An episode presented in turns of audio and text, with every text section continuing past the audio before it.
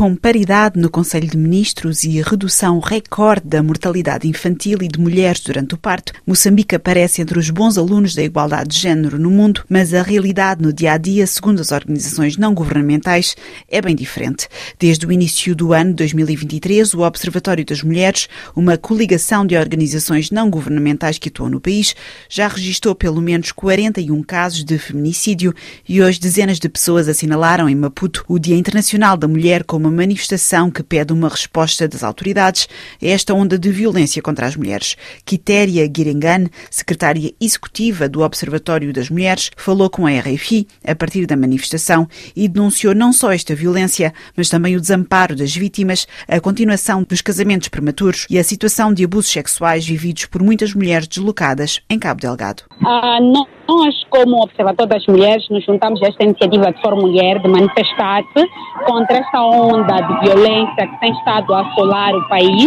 Como observatório fizemos uma análise dos casos eh, mediáticos registrados entre janeiro e, e março. E registramos mais de 41 casos de homicídio violento, incluindo violação sexual, abuso sexual, que foram acontecendo ao nível das diferentes províncias do país.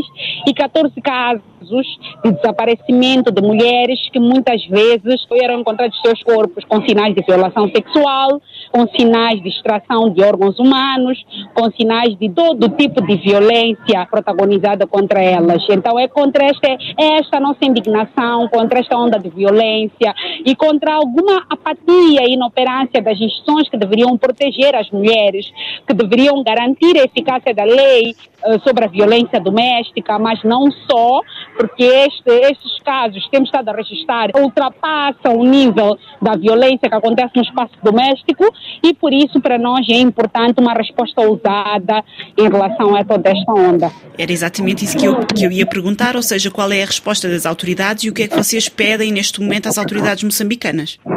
Moçambique, eh, em termos formais, é muitas vezes visto como um exemplo em África e no mundo, sob o ponto de vista de ter uma paridade governativa, ter cada vez maior número de mulheres em órgãos de decisão, ter uma lei sobre a violência doméstica, ter eh, um instituído um mecanismo multissetorial de atendimento integrado à mulher vítima de violência, que junta a ação do Ministério da Justiça através do IPAS, que deve garantir assistência legal gratuita, o Ministério do Gênero criar a ação social através da Direção Provincial de Gênero e Ação Social, mas também do, do Instituto Nacional da Ação Social, o Ministério do Interior através do Departamento de Atendimento à Família Menor Vítima de Violência e o Ministério da Saúde, através de hospitais de de saúde. São portas de entrada de casos de violência. A pergunta é, estes mecanismos estão a funcionar?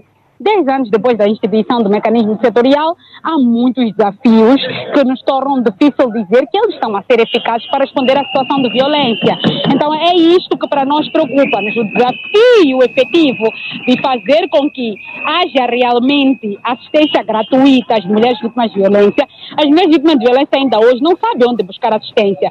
E muitas vezes quando buscam assistência têm que pagar, têm que recorrer a meios financeiros. Não temos abrigos efetivos, senão poucos da sociedade civil e um e outro governamental para mulheres estarem em trânsito na situação de violência. Muitas vezes elas denunciam, são obrigadas a voltar e pernoitar no mesmo, sobre o mesmo teto com o seu violador, são obrigadas a ser elas a carregar a intimação, ir entregar àquele que a violentou. Quer dizer, são situações diversas que ultrapassam a questão do mecanismo legal. A própria saúde ainda recebe muitos casos de violência e se omite do seu dever de denunciar, de garantir que haja um processo legal, em nome da salvaguarda da família, que é um assunto que ainda está na nossa lei, muitas vezes os casos de violência que, que resultam em internamento de vítimas são muitas vezes mediados de forma conciliatória pelas entidades que deveriam sancionar. Muitas mulheres recorrem a vós, às organizações não governamentais, para tentar resolver estes problemas?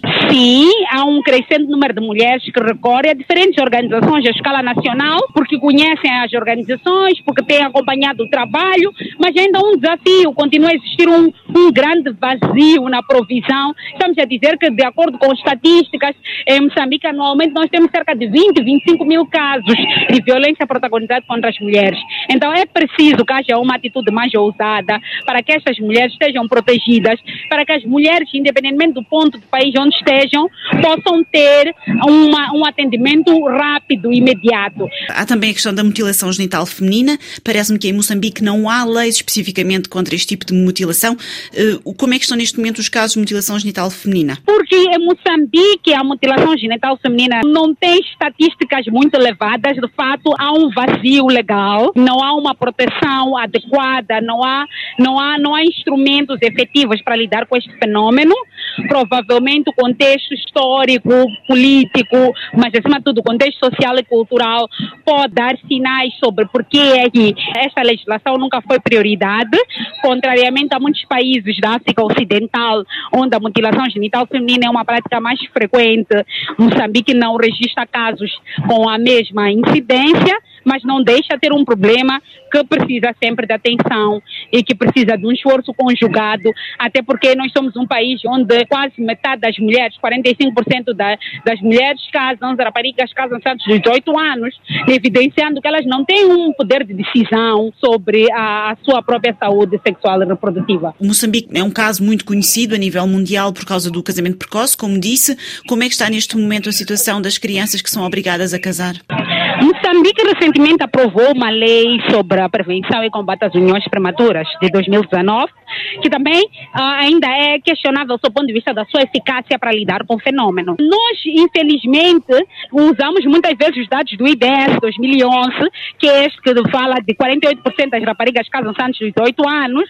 No entanto, o cenário é ainda mais preocupante. Desde o ano passado, Moçambique está a, a, no IDS 2022, que vai nos trazer novos dados relativamente que nos poderão permitir confrontar se a situação está em ascensão, está em decréscimo. No entanto, é preciso uh, ter consciência de que isto trabalha com uma amostra e esta amostra nem sempre é representativa e realística porque há ainda muita complicidade, quer das famílias, quer das comunidades, que num contexto de pobreza e fome, num contexto de abandono estatal, muitas vezes preferem se submeter a estas práticas.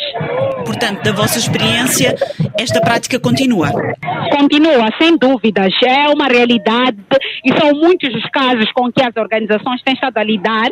Muitas raparigas que abandonam a escola e a escola muitas vezes é o nosso maior informe sobre esta situação oh, na medida em que vemos raparigas que estão a faltar às escolas, estão a desistir do ensino porque foram obrigadas a casar, mas também temos um outro fenômeno de raparigas que, pela educação que têm, pela socialização que têm, pelo contexto em que vivem, elas próprias acreditam que o ideal é, é casar. Aos 15 anos, aos 13 anos, aparentemente de forma voluntária, se estão a juntar. E esta situação é um fenômeno que está não só nas zonas rurais, mas até nas grandes cidades.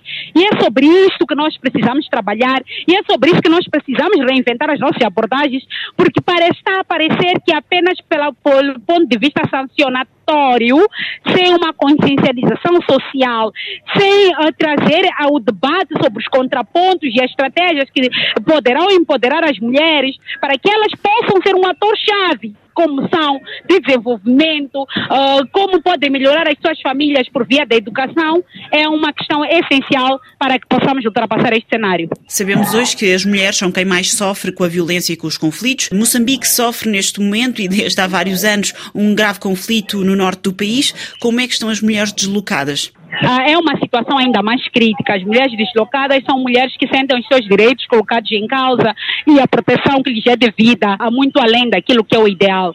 E por isso, para nós, é importante que haja uma atenção particular, porque nós recebemos frequentemente denúncias de mulheres que têm que trocar donativos por sexo, que são excluídas das listas de recepção de ajuda por, em função da sua aceitação em cooperar com esse esquema de corrupção sexual.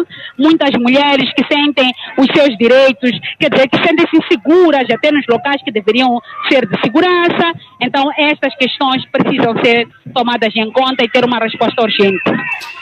Claro que quem fala nos problemas das mulheres fala também nos problemas associados às crianças. A proteção infantil, quando as mulheres estão em perigo, também está em perigo, não é?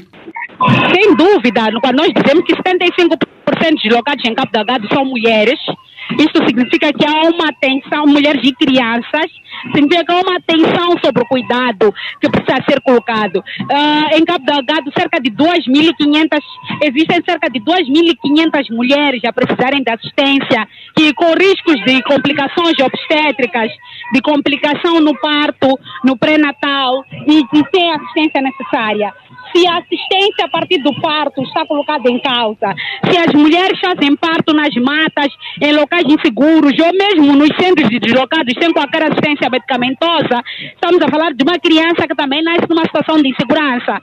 Crianças que perdem a vida uh, logo no parto, crianças em situação de desnutrição crônica, agora o PMA anunciou que está com limitação para continuar com a ajuda alimentar. Todas essas questões devem nos chamar a atenção e de alguma forma nos intimar a agir. Para além da questão da guerra, há também, claro, a questão da inflação que atinge todos os países, mas sabemos que os preços em Moçambique, nomeadamente os preços da alimentação, aumentaram muitíssimo. Como é que as mulheres fazem face a isso? Em Moçambique, a pobreza tem um rosto feminino.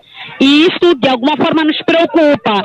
Quando nós vemos as mulheres, a maior parte das mulheres trabalham no setor informal, uh, nós temos 80% das trabalhadoras que são, são mulheres em Moçambique.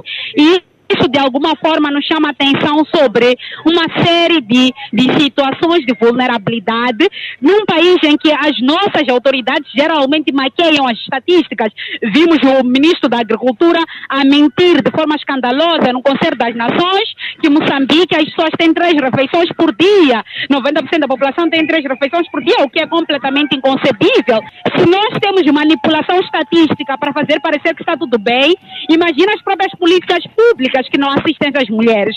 Nós temos mulheres no setor informal que foram o rosto visível das excluídas no contexto da pandemia, que foram retiradas do setor informal à força, foram violentadas, foram retiradas do seu meio de renda, de uh, não são aquelas funcionárias públicas abrangidas pelas, pelas, pelas políticas de administração pública.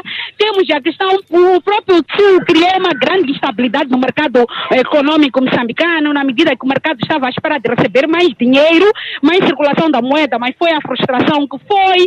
E toda esta situação contribuiu para que as pessoas tivessem menos posse num contexto de crise econômica e de mudanças climáticas que afetou várias famílias moçambicanas e os preços subiram quer dizer, a, a, a capacidade que uma família tinha para custear o preço de transporte, com o preço de transporte a subir, com o preço de produtos da cesta básica em crescente ascensão, torna cada vez mais penosa a vida de mulheres e homens. Ouvimos Quitéria Guiringane, secretária executiva do Observatório das Mulheres, que no Dia Internacional da Mulher nos relatou que em Moçambique as mulheres são ainda o rosto visível da pobreza.